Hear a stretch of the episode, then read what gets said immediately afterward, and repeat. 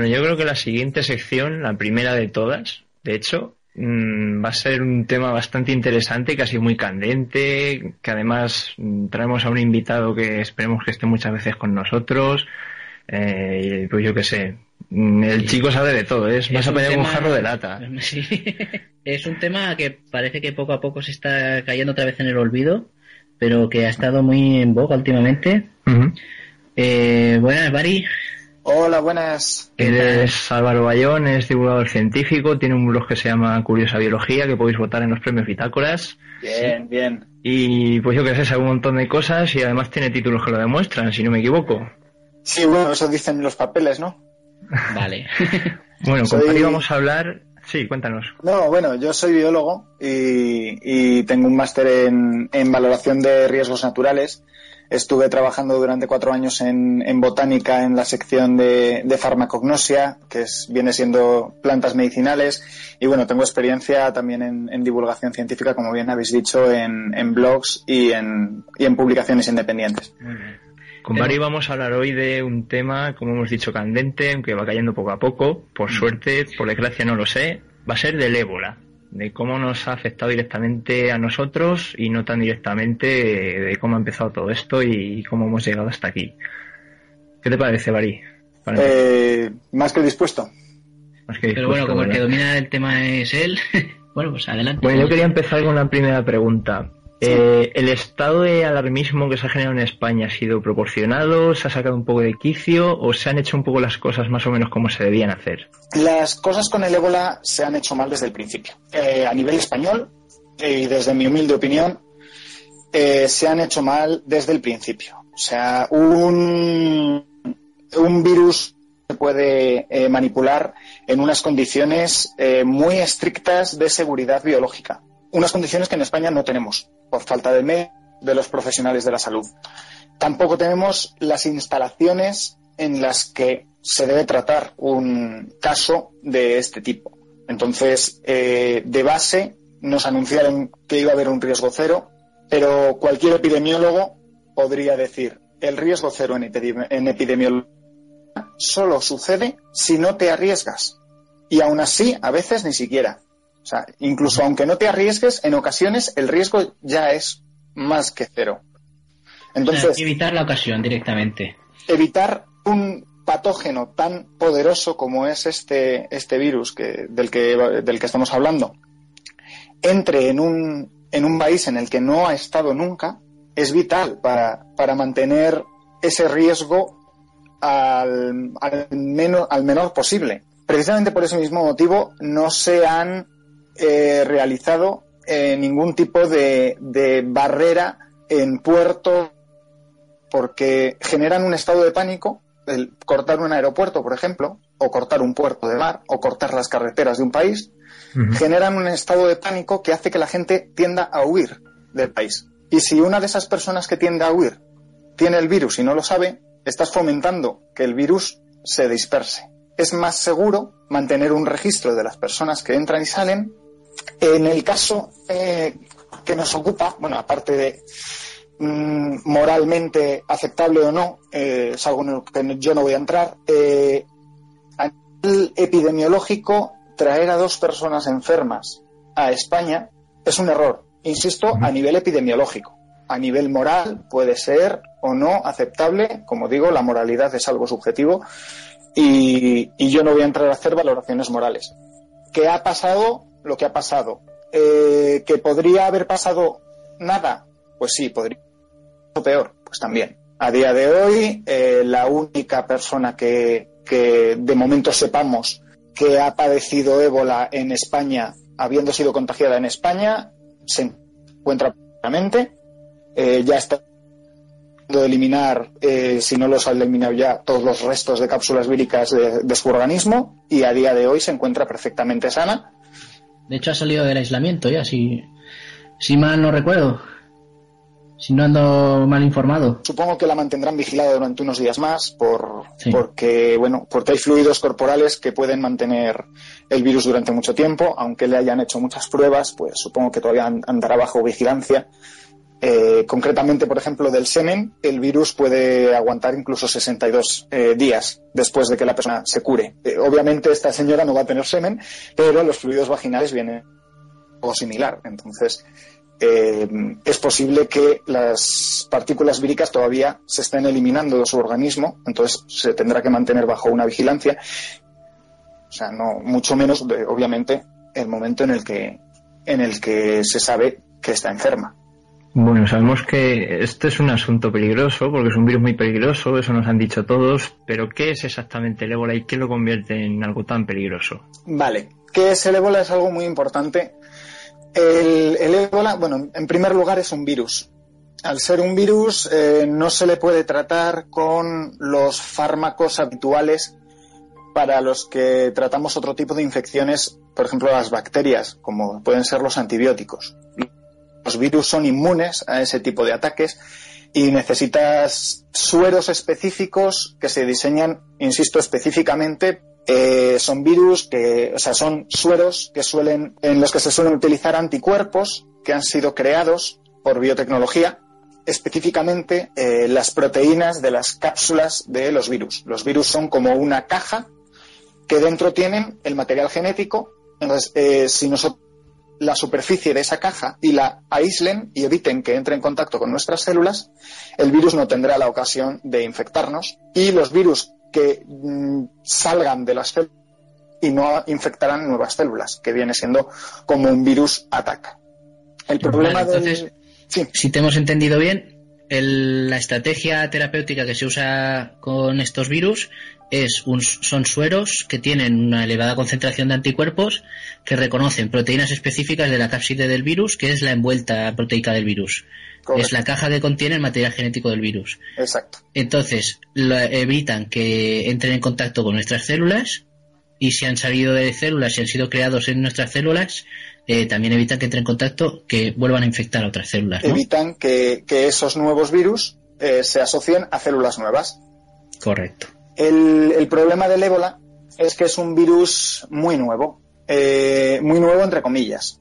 Es un virus, un virus del, del tipo filovirus, es un género de virus llamado filovirus, y su cadena de material genético no es el ADN como nosotros, o como una bacteria o como un gato. Eh, utilizan un material genético en forma de ARN de, cadena simple. Eh, otros virus, por ejemplo, famosos que utilizan Mm, cadenas de ARN para transmitir su material genético, por ejemplo, el virus del, del VIH, SIDA. Hombre, conocido. Eh, esto hace que sea más difícil encontrar una vacuna para el virus, que no es lo mismo que un suero. Una vacuna es un tratamiento preventivo, un tratamiento que eh, lo aplicas a una persona que va a estar expuesta al riesgo del virus para que no contraiga la enfermedad o que si la enfermedad pase sin, síntomas y desaparezca de su cuerpo de forma natural. Eh, tampoco tenemos una vacuna para el ébola y tampoco tenemos de momento un suero que funcione de forma eficiente y que podamos demostrar que funcione. El virus del ébola se pertenece al grupo de los primates, más general, eh, sobre todo a los gorilas, a los chimpancés, a los bonobos y a los seres humanos, que seguimos siendo primates. Eh, y del virus del ébola, de hecho, hay cinco cepas diferentes.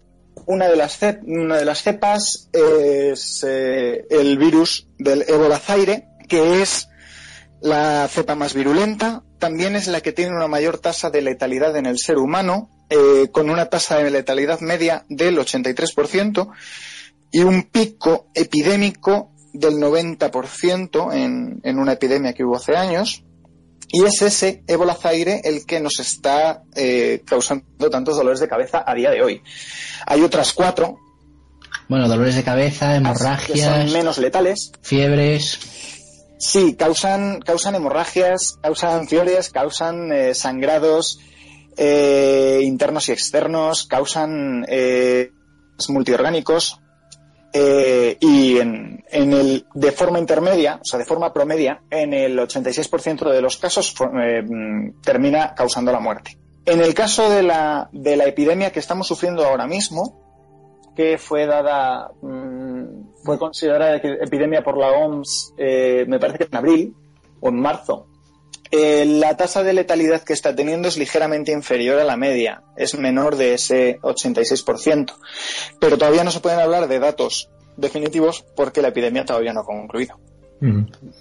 ¿Qué puede influir en que una persona que está, que está siendo tratada en Europa o que está siendo tratada en América tenga más posibilidades de sobrevivir que una persona que está, por ejemplo, en África? Mucho, mucho porque uno de los puntos claves de, los enfermos de fiebre del ébola es eh, la hidratación. Eh, es, uno, es un, como digo, es un punto clave a la hora del tratamiento. Eh, no hay una cura, curas experimentales que, en un caso además completamente sin precedentes en la historia de la medicina, se han utilizado en humanos antes de llevarse a cabo los estudios preclínicos. O sea, son curas que solo se han experimentado en animales y antes de probar si son seguras, si son eficaces, si son, si son válidas, se han empezado a utilizar en humanos. Antes de saber qué es lo que va a pasar con esas curas de una forma, ya digo, eh, completamente excepcional. No, no ha ocurrido nunca antes. O sea, los medicamentos siempre siguen una serie de, sí, sí, sí. Perdona. de pasos para, para ser aceptados y admitidos.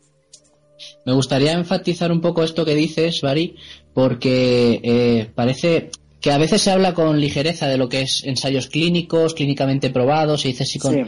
pero en realidad un ensayo clínico eh, conlleva mucho papel, ¿Un ensayo clínico qué es? mucho estudio, mm, mucho trabajo eh, bueno, has, explicado más o menos las cuatro fases que, conlleva un ensayo clínico. O sea, que es probar la seguridad, probar la eficacia, probar su adaptabilidad a un, ensayo clínico, a un, mercado en eh, general. Eh, sí, un ensayo clínico, primero se necesitan ensayos preclínicos, anteriores al ensayo clínico que se realizan en animales.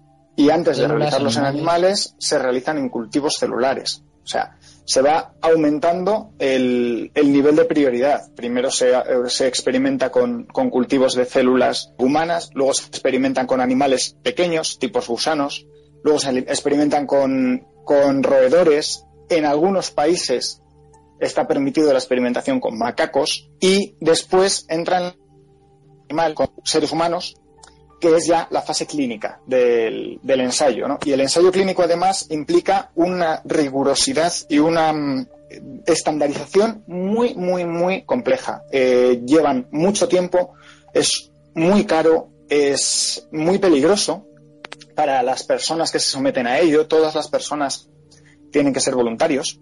No, a, nadie se le obliga a participar en un ensayo clínico. Eh, en muchos casos a las personas se las paga por, ser, entre comillas, conejillos de indias de un ensayo clínico.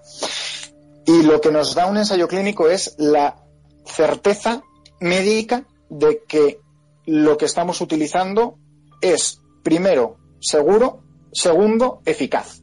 Si no tenemos eficacia, no sale al mercado. Pero si no tenemos una seguridad, eh, esto se explica con la relación de riesgo-beneficio. Si los beneficios son superiores a los riesgos que entraña el tratamiento, riesgos, ¿qué beneficios? Pues el medicamento no puede salir adelante porque es mm, inseguro. No es lo mismo que el podríamos... te dé a la larga un poco de dolor de barriga que, un medicamento provoca deformaciones en, varios órganos y te, puede provocar la muerte. Exacto. por mucho eh, efecto que tenga, de que tiene que ser. Los, caso de la los ejemplos, los ejemplos extremos, a la palestra. Sí.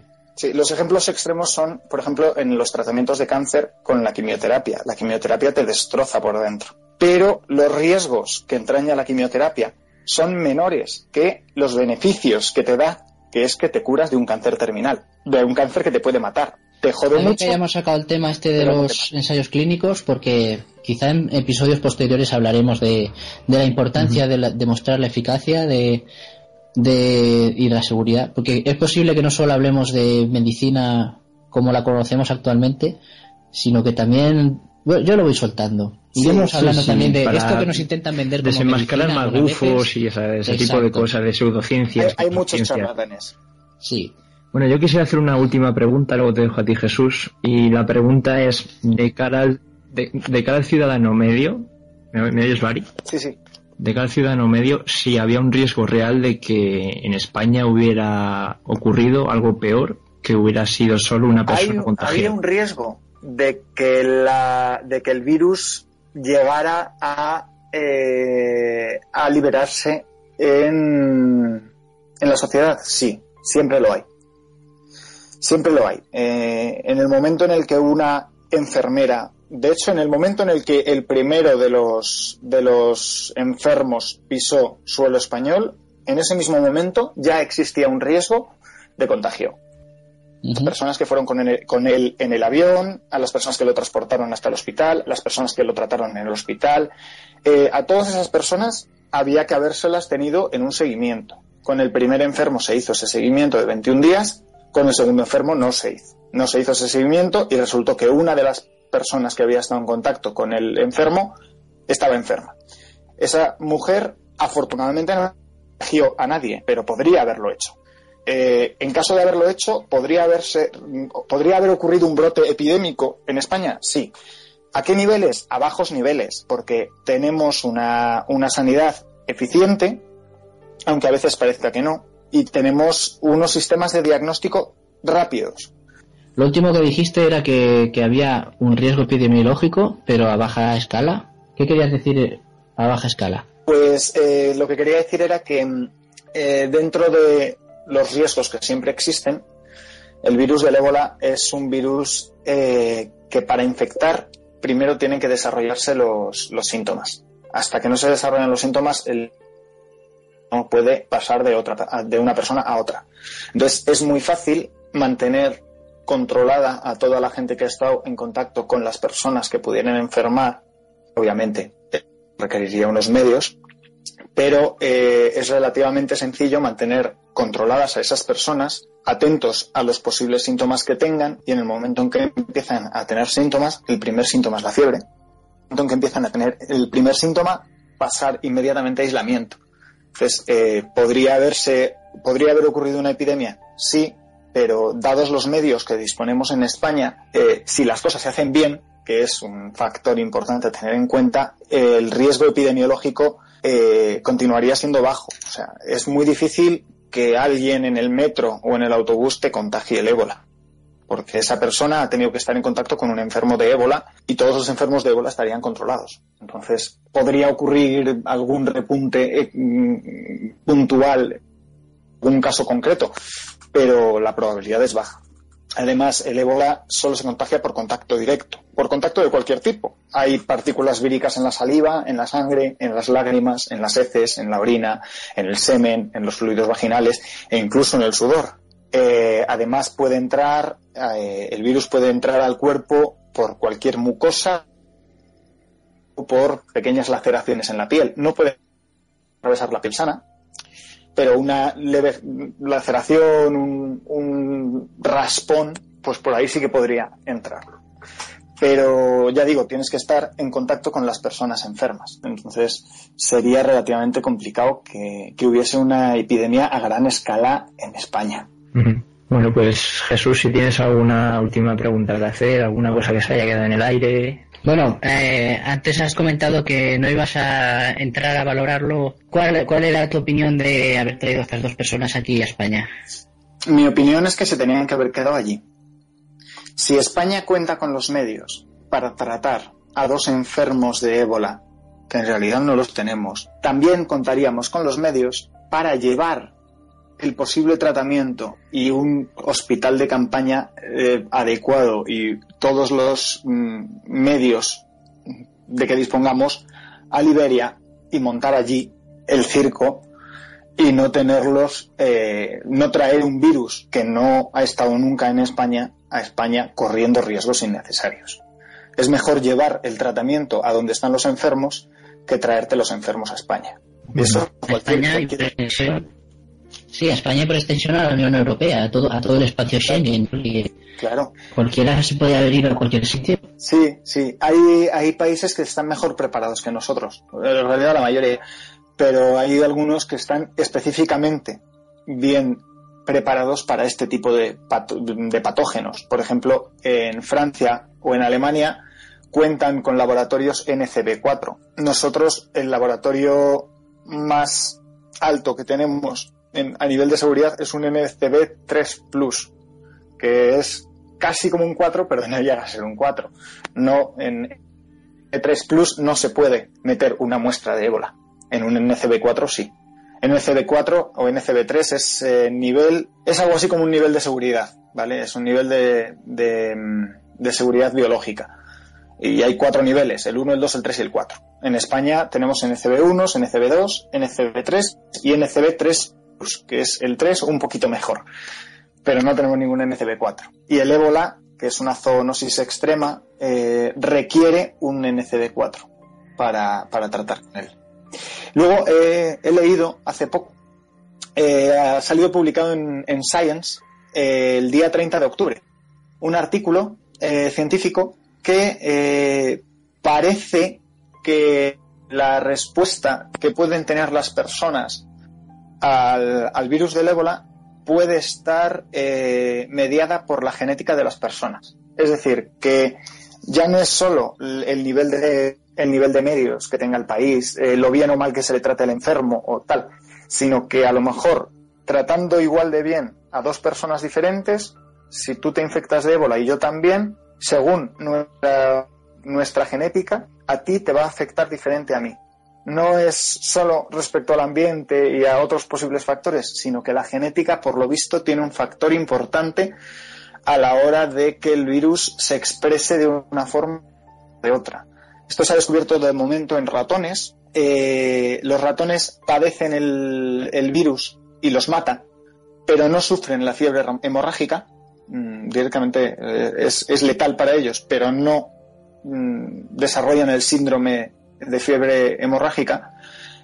Pero han estado mezclando diferentes, eh, diferentes líneas puras de ratones creando híbridos de diferentes líneas puras e infectándolos con, con ébola a esos ratones y se ha descubierto que cada uno de los híbridos diferentes reaccionaba diferente al virus. Había algunos que lo padecían y morían, había algunos que no padecían la fiebre hemorrágica y morían, había algunos que sí padecían la fiebre hemorrágica, pero sus probabilidades de, muerte eran menores. Y todo eso venía mm, directamente eh, determinado por la en concreto por los genes que estén implicados en la activación de los factores de coagulación, lo cual tiene bastante lógica, porque es, es al punto donde ataca el virus. Es uno de los, uno de los puntos donde el virus ataca. Entonces, por lo visto, eh, según cómo, cómo estén los factores de coagulación y, por tanto, los genes que intervienen en, la activación de esos factores de, coagulación, el virus se comporta de una manera o de otra.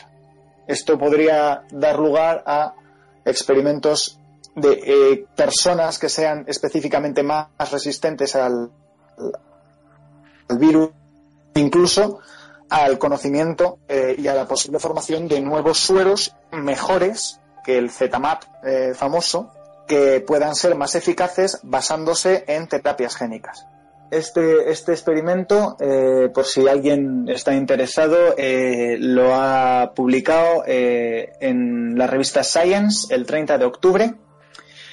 Y el autor es Rasmussen, con dos S al final, Rasmussen. Y el, el, título es Host Genetic Diversity Enables Ebola Hemorrhagic Fever, Pathogenesis and, and Resistance. O si alguien quiere buscar la referencia bibliográfica, si hay algún friki de, de la ciencia como yo.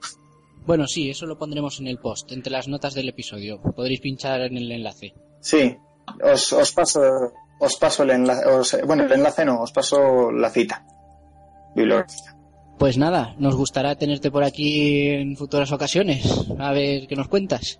Yo también lo espero, me, me parece fantástico y, cualquier cosa que, tenga que ver con la divulgación científica, eh, a mí me vais a tener aquí. Ah, mm, otra cosa, es una última cosita, es un, mero apunte. No hay ninguna planta que cure el ébola, ninguna conocida y demostrada que cure el ébola. Hay un, hay un, un agricultor que es un gurú de las medicinas naturales y, que está debe estar facturando una pasta de la leche eh, vendiendo eh, vendiendo remedios eh, que funcionan que tienen esa, esa eficacia en, eh, cogida muy con alfileres o típicas publicaciones en revistas de, específicas para eso que no siguen ningún tipo de revisión ni tienen ningún tipo de rigor científico.